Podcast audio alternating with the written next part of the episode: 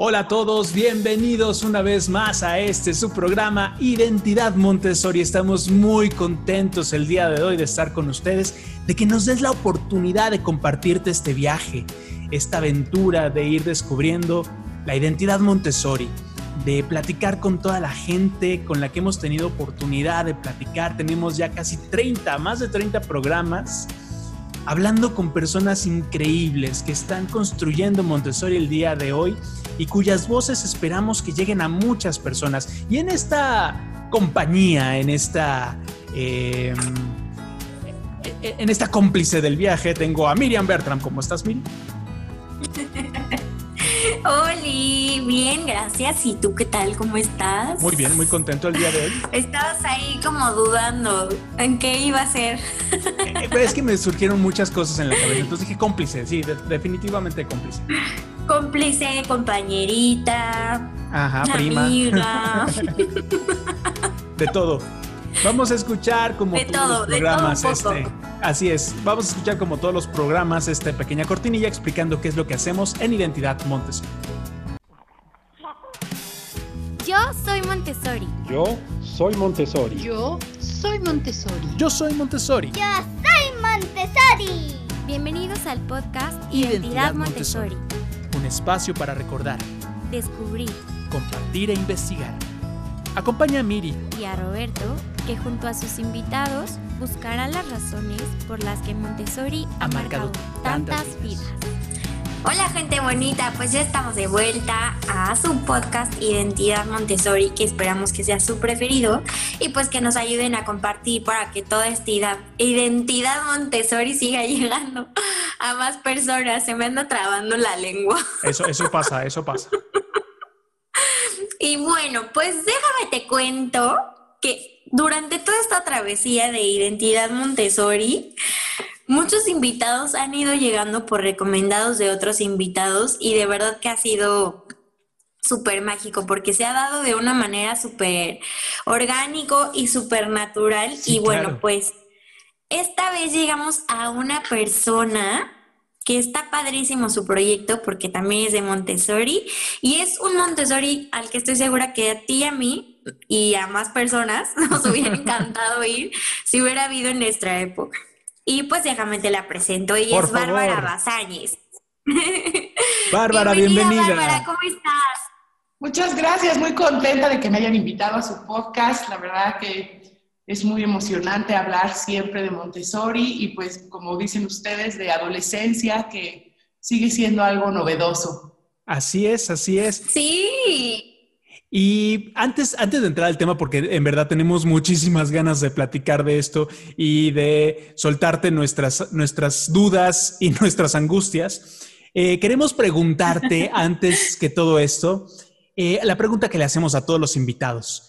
Eh, Bárbara, ¿cuál es tu material Montessori favorito? O como nos decías antes del programa, ¿cuál es tu actividad o tu, tu área favorita dentro de Montessori?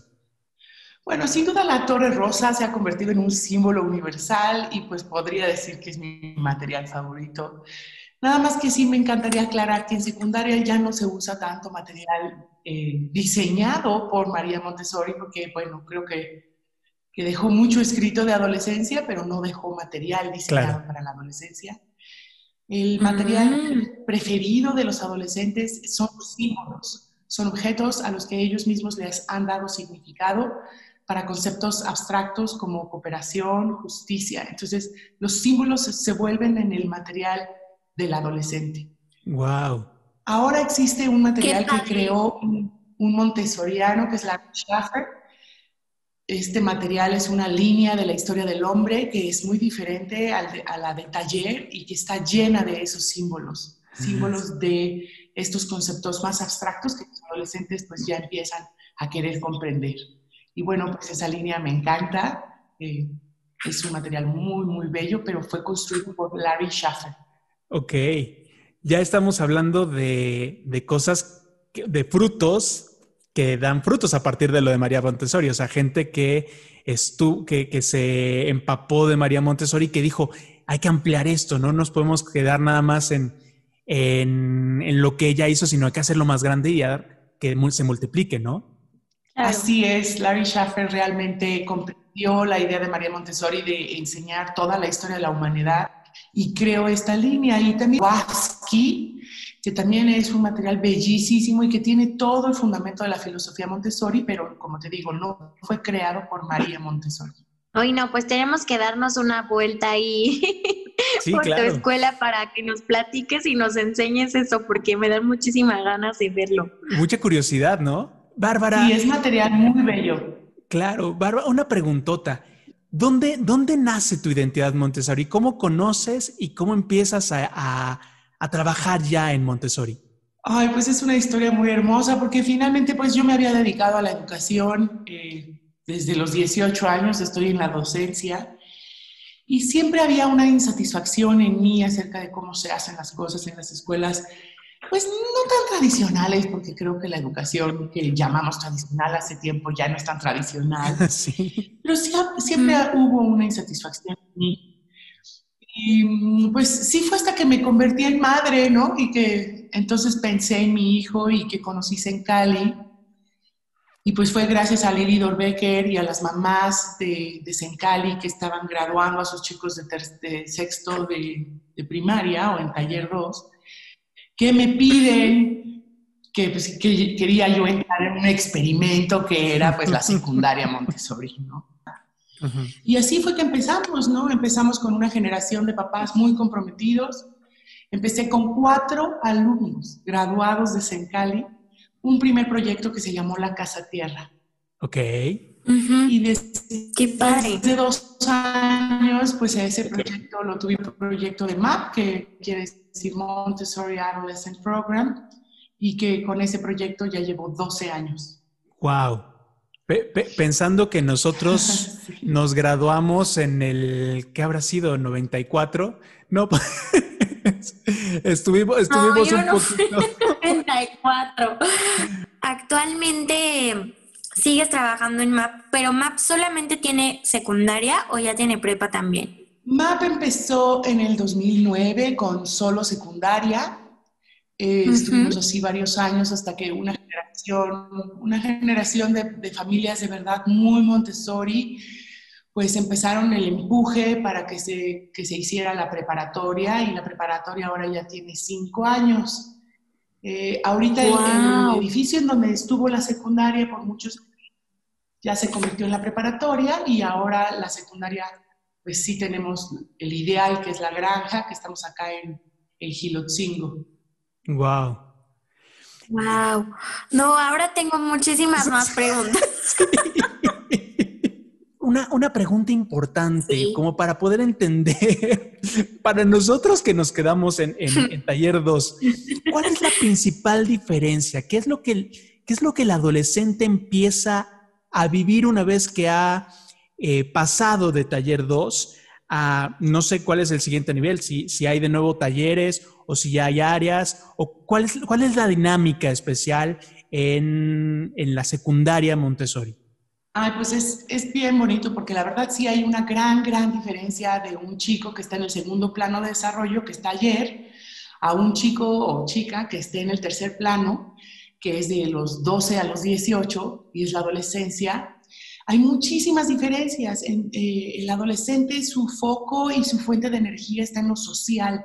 Entonces, todo el ambiente preparado surge de esa primera y más importante característica, que es su necesidad de pertenecer a una comunidad de pares, de iguales a él, en donde él se sienta pues, una parte importante de una comunidad que ya tiene más poder sobre la supranaturaleza. Entonces, las diferencias sí son enormes. Incluso María Montessori compara el tercer plano de desarrollo eh, con el primero, con los 0 a los 6 años. Se parecen más los adolescentes a los chicos de 0 a 6 años en cuanto a sus necesidades y características que a los chicos del segundo plano, que sería de los 6 a los 12. Es, es, un periodo increíble de, de, una explosión creativa muy fuerte, no tanto tan intelectual, pero sí de muchísima construcción, de construcción eh, con las manos, ¿no? Oye, Bárbara, ¿y podrías platicarnos cómo es un día en la secundaria Montessori? Ambiente preparado, solo eh, espacio, digamos, como los ambientes de Taller 2, que es un salón grande con todo el material ahí. El ambiente preparado para adolescencias, pues para adolescencia ya es una casa, ¿no? Es la casa de los adolescentes y pues el ideal es una granja fuera de la ciudad, lejos de sus padres, en donde haya mucho trabajo con la tierra, con las plantas, con los animales. Eh, la gestión de este lugar, de esta granja, pues se acomoda como las primeras civilizaciones, en donde se repartía el trabajo para que todo en la granja funcionara. Entonces, pues un día de trabajo en MAP tiene que ver con lo que tenemos que atender las plantas, los animales, y también periodos de estudio en donde pues se siguen los intereses de los jóvenes a través de proyectos transdisciplinarios que dividimos en dos grandes proyectos. Los primeros son de humanidades y los segundos son de ciencias. Entonces, eh, estos periodos de estudios... ¡Uy, disculpen mi perro! No se preocupe, no, hay problema. Este, es, es parte de los proyectos. Sí. Es, es, parte de vivir en la granja. claro. Este, estos, estos proyectos transdisciplinarios eh, logran abrir una puerta a, los jóvenes de investigación que muchas veces se hace en equipo, pero también eh, atiende la necesidad individual de intereses particulares en, en las humanidades y en las ciencias.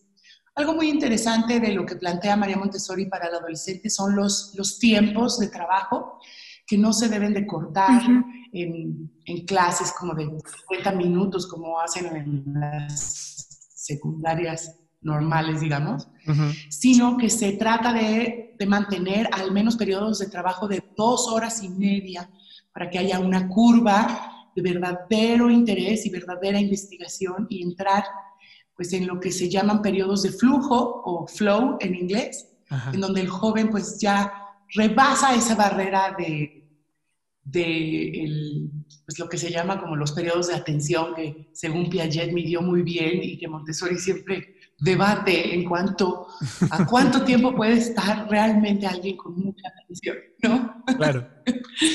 y sí, logran periodos de atención larguísimos. Bárbara, ¿cómo, cómo es que estoy pensando y te, juro, me está explotando la cabeza porque... A mí igual estoy hasta pensando en educación cósmica. Claro, claro, porque eh, eh, eh, esta dinámica diferente con los niños, nosotros te podemos decir, o sea, el cambio muy brusco de un ambiente preparado a un salón estricto con uniforme, yo recuerdo mucho, el uniforme para mí fue muy fuerte, pero también esto, el maestro lejos, las bancas, la dinámica de justamente 40 minutos de algo que además en ese momento ni me interesaba, ¿no? Eh, meterme las matemáticas a fuerzas, además compitiendo con los demás para ver quién era el que sacaba cuadros de honor. Desde luego eso es algo pues, que en todos lados nos pasa. Pero sí, me interesa mucho qué, qué recibe o, o, cómo vive un adolescente Montessori esta, este ambiente preparado eh, a diferencia de, esta otra dinámica que incluye tiempos, uniforme, etcétera. Pues creo que la diferencia es fundamental porque si uno revisa las características y necesidades de los adolescentes, justo, por ejemplo, uniformar a los adolescentes, eh, pues crea un obstáculo para generar tu propia identidad. Y la identidad se empieza a formar a partir de los 12 años en una, en una serie de experimentos que tiene que hacer el joven para saber cómo le gusta vestir, cómo le gusta hablar, cómo le gusta expresarse corporalmente, cómo le gusta traer su cabello, ¿no? Y a mí se me hace, pues sí, muy triste que las escuelas permanezcan con algo que a mí me parece medieval en cuanto a todos los... A todos los uniformamos y cortas el cabello porque eres, eres niño.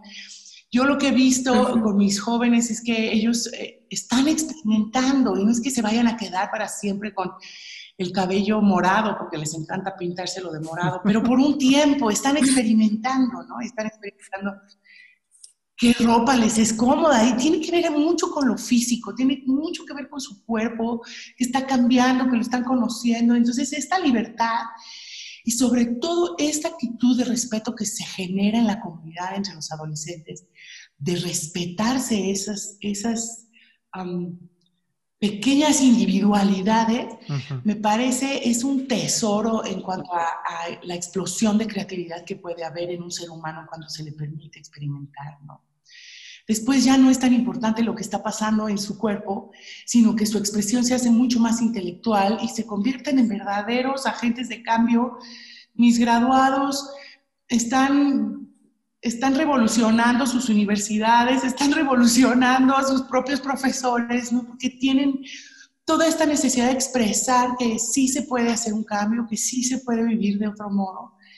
Y bueno, siempre regresan, no sé, todos los niños Montessori regresan a su alma mater, creo. Sí, claro. Tan es así que ustedes dos están aquí haciendo esto, ¿no? Claro. Entonces, algunos regresan y me cuentan cómo se fueron a pelear con su director, de que tenían que tener eh, espacios para platicar y debatir lo que estaba pasando en la escuela o resolver problemas. Entonces, sí, sí tiene un impacto fuertísimo en la vida ya, en la vida del adulto. Sí, me consta que, que, tus alumnos hacen eso porque tuvimos la oportunidad de platicar con Mariana. ¿Qué le mandamos un saludo? Y sí, un besito Mariana. Y realmente podemos verla como un agente de cambio completamente. Oye, Bárbara, platícame. Yo me acuerdo que tenía en esta etapa de la secundaria que hacer varios proyectos y mucha tarea. ¿En Montessori secundaria también se maneja así o qué hay de diferente? En realidad, em, la tarea se reduce a muchísima lectura, se convierten en lectores muy activos porque ese es el modo de la autodidaxis. Y el resto del trabajo se hace en la escuela, ya que eh, la escuela tiene un horario extendido para que la vida comunitaria realmente impacte a los jóvenes. María Montessori decía que los chicos debían de vivir acá en la granja como en un internado y alejarse de sus padres, ya que eso les permite construir una, una identidad en más libertad. Cuando yo estoy viviendo en mi familia, mi familia me exige seguir cumpliendo este rol del hijo mayor o del hijo del medio o del hijo chiquito. Y cuando se pueden alejar por tiempos de su familia, ellos pueden experimentar más allá de esos roles que la familia les, les exige. Es, esto es inconsciente y viene desde el amor, no es que las familias hagan tanto daño, pero sí sería muy bueno tener esa libertad. Hemos descubierto que en México es muy difícil esta idea del internado, somos familias muy unidas, esto ha funcionado mucho en Europa y en Estados Unidos. Yo no tengo internado, pero el horario sí es extendido, están aquí hasta las 5 de la tarde y sus actividades pues no solo son académicas, ¿no? Hay muchas actividades que tienen que ver con la comunidad, con lo social, con la tierra, con el manejo de la granja, con retos como de adulto. Y pues sí, sí hay una gran diferencia en cuanto al trabajo que tienen que hacer después de la escuela, ¿no? Tiene mucho más que ver con la autodidaxis, seguir tus impulsos de investigar, de ir a averiguar que estas cosas que te surgen de curiosidad en la escuela y seguir en, este, en esta investigación particular. Entonces, sí se lee muchísimo acá en, MAP. A, a, mí hay algo que me surge a partir de lo que dices y la palabra autodidaxis se me hace súper importante. Porque, de nuevo, no tenemos otra más que comparar con nuestra propia vida y con los que fueron, este, pues, compañeros de generación, ¿no? Eh, de repente yo recuerdo que entrando en la secundaria había un montón de dudas y cosas que yo quería investigar. Desde luego, de repente decía, ¿por qué en mi tira de materias de primero de secundaria tengo que ver historia general, matemáticas 1, lo que es física y todas esas cosas, ¿no? Y por otro lado, yo tenía muchas dudas más de geopolítica, por así decirlo y desde luego en ese momento las matemáticas no me entraban. Entonces, esta parte de la... A mí tampoco. No, desde luego. somos muy malos en matemáticas porque le echamos la culpa al cambio a la, tradicional.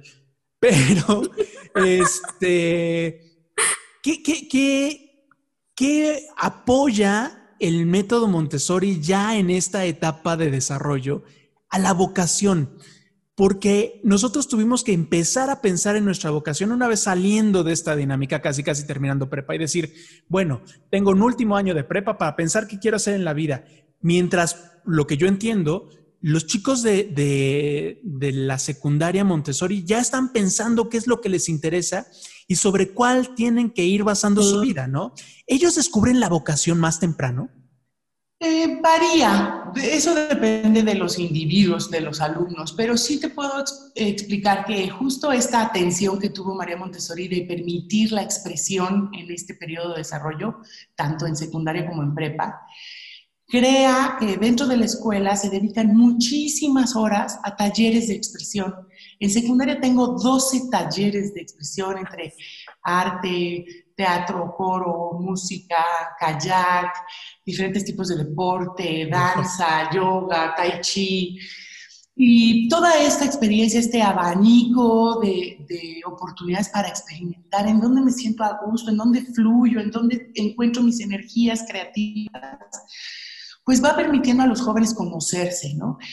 Y te digo que depende de los individuos esta parte de la vocación, porque hay muchos que en este estado de educación cósmica, porque finalmente eso es lo que hacemos, encuentran que todo les interesa. Entonces sí batallan para decidirse por una carrera. Y otros les sucede en esta libertad muy pronto encuentran en dónde vibran con muchísima pasión y ya solo pasan los años y más, más clavados están en ese tema, ¿no? Entonces me han pasado las dos historias, pero las dos tienen que ver con una conexión con la misión cósmica, que era lo que María Montessori quería que el hombre descubra su misión y eso pues sí lo hemos visto en los dos casos, porque los chicos que descubren que todo les gusta, pues son increíbles, son, son estas personas pues generalistas, ¿no? que también es un modo de vivir que yo me siento muy identificada con ellos. Yo a través de mi vida y mis estudios he encontrado no hay área del conocimiento que no me apasione y de la que no quiera saber siempre más. En cuanto a lo que dicen de las matemáticas, pues no, no son ustedes la excepción. María Montessori sí explica en su libro de la infancia y la adolescencia que capacidades intelectuales se ven un poco disminuidas en esta edad. Pero no en un mal sentido. El cerebro del adolescente está pasando por una transformación muy, muy, em, muy fuerte y sus energías están en eso. Entonces es muy normal que los chicos, sobre todo de secundaria, batallen un poco en la concentración de, de conceptos tan abstractos como las matemáticas que se pretenden enseñar en secundaria. Claro. Nosotros hemos logrado que los niños avancen muchísimo trabajando con grupos multigrado y en lugar de llamarle clase de matemáticas, se llama seminario matemático y se trata de pensar fuera de la caja. Wow. ¿No? Usar todo ese conocimiento matemático que venía de taller, que ahí sí, en taller las capacidades intelectuales son altísimas en las matemáticas. Entonces, todos esos conceptos que ellos vieron con el material en taller, es como una explosión en secundaria a través de los seminarios, que es un pensamiento crítico, analítico, de síntesis, de análisis, un pensamiento divergente en lugar de convergente. Eh, ya en la prepa se pueden volver a poner muy específicos y pues sí, mis chavos de tercero de prepa están aprendiendo cálculo de los primeros semestres de las ingenierías del TEC, por ejemplo. Oye, Bárbara, y ahora que justo tomas este tema de la prepa, quiero saber todo. este, es que no, pues, no, de verdad no me puedo imaginar cómo es una prepa. Si yo llegara y soy un papá que digo, bueno, quiero meter a mi hijo a la prepa Montessori, ¿cómo es que hacen? ¿Qué hay de diferente, no? Por favor, platícanos, estamos así embobados. Claro. Bueno, mira, te voy a explicar un poquito lo que María Montessori eh, explicó de los periodos de desarrollo. Es de los 12 a los 18 se llama el tercer plano de desarrollo y su foco es lo social. Pero de los 12 a los 15, lo, lo, social tiene que ver con mi comunidad interna, dentro de mi comunidad interna. Pero a los, de los 15 a los 18, toda esta energía social tiene que ver con el mundo de allá afuera el mundo allá en la calle y en el mercado y en los museos y en las universidades. Entonces, eh, nosotros eh, a esos chicos de 15 a 18 les llamamos los caminantes. Y la prepa solamente es como un centro, como un punto de partida y un punto de regreso. Y la prepa funciona como un hub, así como el hub de las Américas. Sí, sí, sí, sí. Entonces, los chicos están en la escuela, ahí, ahí surgen las preguntas, preguntas filosóficas, generadoras, divergentes, y entonces vamos a la calle. Entonces tenemos tres proyectos que sacan a los chavos de la escuela y la escuela realmente sucede extramuros. El primero es la pedagogía del lugar, que también se aplica en secundaria, pero de un modo diferente, en un semestre entero y es el estudio profundo desde todas las áreas del conocimiento y todos los momentos de la historia de un solo lugar.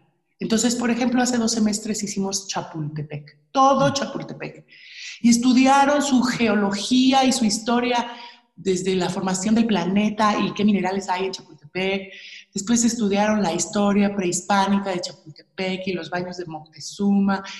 Después estudiaron pues, todo lo que pasó en el castillo, la, la invasión de los norteamericanos, la caída del castillo, pero también pues todo lo que está ahí, todos sus museos, todas las especies de plantas. Entonces, todo un semestre están yendo a este lugar con una serie de preguntas que regresan a la escuela y trabajan con los especialistas.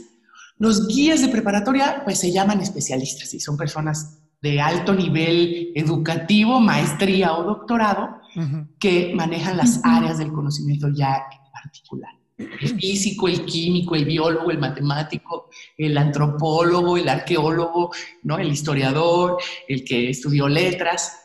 Entonces regresan a la escuela con esta información y la desmenuzan con los especialistas. Y pues ahí está presente esa verdadera libertad para estudiar que María Montessori quería. De, yo sigo a mí lo que me, lo que me llama. O sea, hubo quien se clavó en lo geológico y hubo quien clavó en, en los problemas sociales del momento de Chapultepec, de que si se van a vender o no se van a vender algunos terrenos para hacer edificios, ¿no?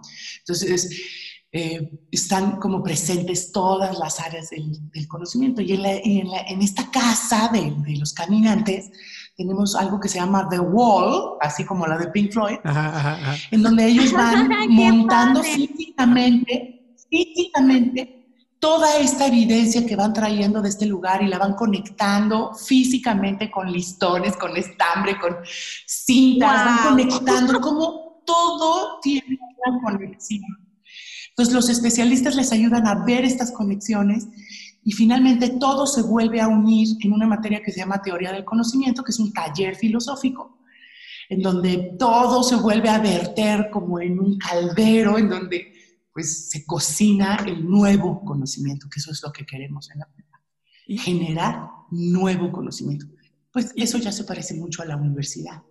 Está súper apegado justo físicamente, o sea, poder ver físicamente la educación cósmica está irreal, así de quiero repetir justamente, la secundaria y la Justamente lo que te iba a decir que ese caldero debe de oler a educación cósmica porque eh, la, experiencia que, que, que no se da o que se da empíricamente dentro de una secundaria normal, es de que todo está conectado, de que no porque yo estudie química un año y física otro año, esas dos realidades son diferentes. La bronca es que llega el maestro de química y te enseña lo que hay en una, en una guía de estudio, llega el de física, te, te da su guía de estudio y no se preocupa por entender si hay una visión cósmica justamente de, todo esto. Más allá, Claro, claro. Sí, y por eso hay una diferencia grande entre los profesores o guías de prepa que, somos, son especialistas y los de secundaria nos llamamos generalistas. Porque justo en esos proyectos que les hablé de secundaria, de humanidades y ciencias, el generalista lo que hace es que el niño se dé cuenta la conexión que hay entre la física, la química y la biología que el niño se dé cuenta la conexión que hay de una respuesta social, de un evento histórico como una guerra, hacia la literatura y el arte. Cómo el arte respondió, ¿no? A la depresión, digamos, de los, de, los 30 en Estados Unidos. ¿Cómo responde la literatura y la filosofía ante lo que está pasando históricamente? Entonces, todos secundaria están inmersos en proyectos transdisciplinarios que lo que hacen es marcar las conexiones. Y ya en prepa, las conexiones las hacen ellos mismos en su muro, muy físicamente, pero pues también en su cabeza, pero usando conocimientos muy específicos que vienen de los especialistas. Claro. Profundizando en la especialidad del área. Les expliqué que esto de extramuros está dividido en tres partes y la pedagogía del lugar es pues la primera.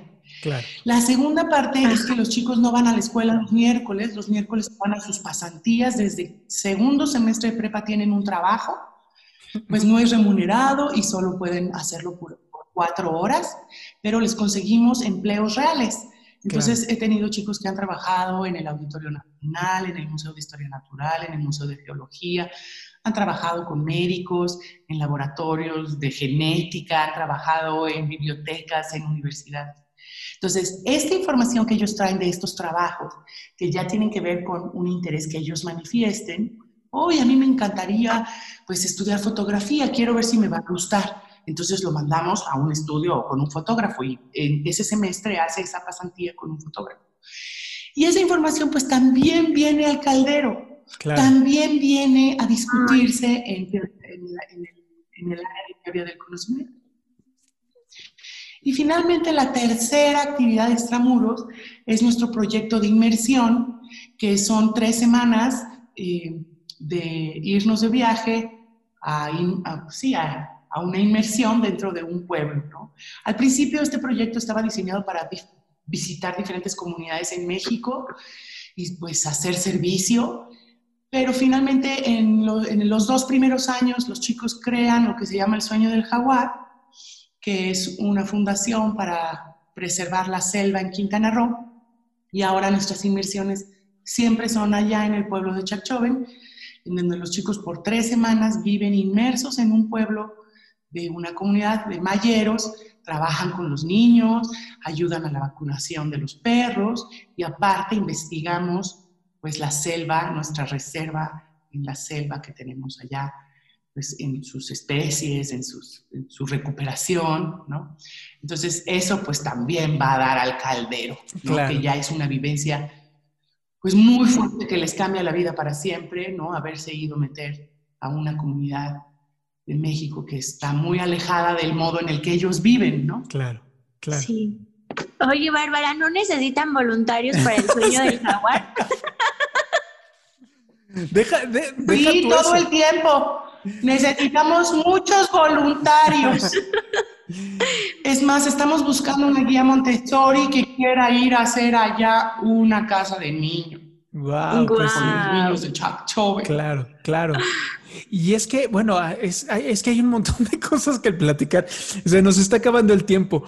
Pero este, no, desde luego tenemos que seguir platicando sobre este tema si tú nos dejas. Eh, eh, en este proyecto lo que hemos intentado, pues es justamente hacer esta, esta parte de conexión ya en lo que no está directamente relacionado con la escuela, ¿no? Ya volver a hablar con los exalumnos, ya hablar entre las escuelas.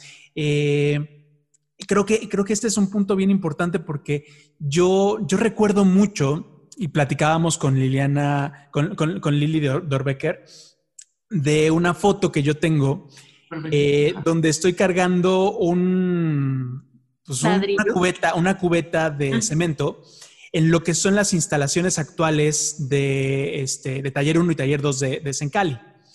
Entonces, no, no, no había entendido oh. yo que es, eso es parte también de, de, de la herencia, porque los que estuvimos en el Sencali, en la casa de Chegaray, construimos, tal, no solamente literal, sino también eh, construimos esta parte de lo que vendría después y de lo que nos estás platicando. Entonces también son, son frutos que nos conectan con, los chavos y con, nos conectan con la historia. Y es un poquito de lo que queremos. Te agradecemos mucho porque además este, este programa trataba de eso, ¿no? De ver hasta dónde eh, llegan nuestras acciones cuando una comunidad Montessori nos conecta a todos. Entonces, eh, un mensaje que nos quieras dar, un mensaje final que nos puedas compartir. Eh, sobre todo queremos pensar en papás que puedan estarnos escuchando y que tengan esta inquietud, que digan, híjole, mi, niño ya está pues en, el equivalente a taller 2, en una escuela tradicional, y pues ya no me interesa llevarlo a Montessori. ¿Qué les podríamos decir para decir, sí, sí vale la pena todavía llegar a, este, a esta experiencia en una secundaria o en una prepa Montessori? Ay, pues el mensaje más importante que me ha llegado a mí, que quisiera compartir, es que el legado de las comunidades Montessori que se conectan entre ellas y que permiten el crecimiento de nuevas cosas, es lo más valioso. O sea, yo, yo soy heredera del trabajo de Centali y de Palo Solo y todos mis alumnos y todas mis familias. Y son las familias finalmente las que tienen ese poder de sí amalgamar la comunidad. Yo creo que llevarte a un chico de taller pensando que ya es tiempo de que aprenda cómo es la vida a una secundaria normal, pues es justo entenderlo al revés. Es justo entenderlo al revés. Es justo cortar este lazo de misión y de visión cósmica en una edad en la que el cerebro está en su momento pues más maleable, más hermoso, en donde las oportunidades y las opciones son inimaginables. Claro. Entonces, yo siempre voy a estar agradecida con el legado familiar y comunitario que ha creado Montessori desde hace tantos años en México. Y siempre voy a estar mirando al futuro de qué más, a dónde más nos va a llevar, qué está pasando con el cuarto plano de desarrollo. Y yo te quiero contar que tengo ya varios exalumnos trabajando en proyectos que tienen que ver con investigar el cuarto plano, que es de los 18 a los 24. Wow. Y pues estamos muy emocionados de descubrir qué hay ahí. ¡Qué emoción! ¡Qué padre! Sí, claro, ahí, hay algo bien interesante porque eh, al final lo que hemos entendido es que Montessori es un estilo de vida y ese estilo de vida nos va a llevar a mil lados. De las inquietudes que nosotros tenemos aquí en el proyecto la Torre Rosa, es de alguna manera ver cómo impacta un, llamémosle un currículum de un alumno Montessori, porque debe de haber muchas ventajas que apenas las empresas están dando cuenta. Entonces, ¿qué ventajas tiene un alumno Montessori?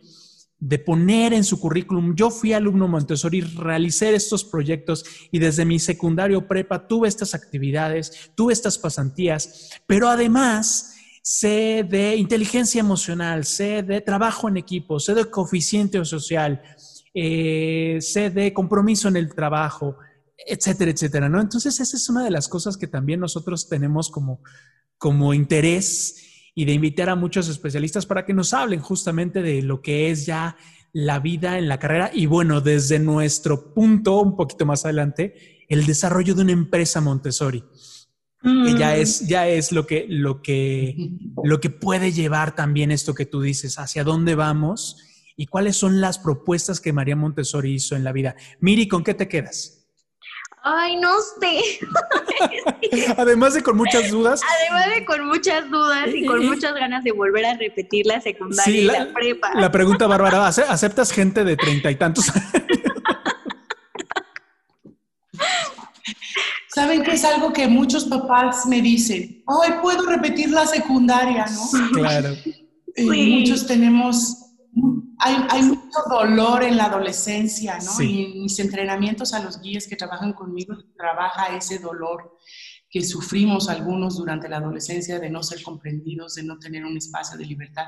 Y muchos adultos me dicen, ¿puedo repetir la secundaria? la secundaria yo creo que sí, ¿no? Sí, yo, yo creo que yo sería de esas. Híjole, pues me quedo con esta parte de que la educación cósmica se puede llevar a todo, ¿no? O sea, que no solamente se queda como hasta taller 1 y taller 2, que es lo que nosotros pensábamos, sino que ya llega hasta la prepa y poderlo ver de esta manera física debe ser increíble. Bárbara, por favor, si, si algún día nos lo permites, déjanos visitar tu ambiente para poder ver ese caldero que muero de ganas. Claro. Por favor, por favor favor vengan a visitar este lugar, es para toda la gente que quiera conocer, pues que sí se puede de otro modo, que sí lo estamos haciendo de otro modo y que es increíble, es maravilloso lo que los adolescentes tienen por enseñar a los adultos. Así es. Muchísimas gracias y muchas gracias a ti que escuchaste este, este programa. Eh, te recordamos, suscríbete a nuestra, al canal, eh, conoce nuestra página www.latorrerosa.com.mx y encuéntranos en todas las redes sociales como arroba la torre rosa y yo. Miri, eh, muchas gracias. Bárbara, en verdad, muchísimas gracias por este, este, este paseo. Ha sido un honor. Gracias, Bárbara. Nos vemos en la próxima. Ha sido un verdadero honor. Y nos comprometemos para volver a platicar contigo porque tenemos muchas dudas y no nos... Sí, gracias. claro que sí. Y nos vemos en la próxima, en un capítulo más, en un programa más de este podcast Identidad Montessori. Hasta la próxima. Gracias por escucharnos en este tu podcast Identidad Montessori. Recuerda que puedes enviarnos tus preguntas y sugerencias a través del correo contacto arroba latorrerosa.com.mx o también en nuestras redes sociales de Facebook e Instagram con arroba la torre rosa y yo. Nos escuchamos en la próxima.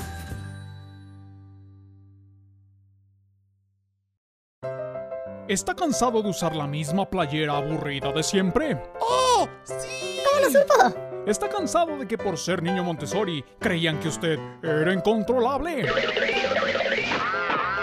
No se aflija más. Hemos abierto la tienda La Torre Rosa en línea, donde usted podrá comprar mi playera de las letras de lija. Yo quiero las del binomio. Las cadenas. Los mapas, los mapas. No espere más. Visite www.latorrerosa.com.mx y compre la suya. Muchas gracias.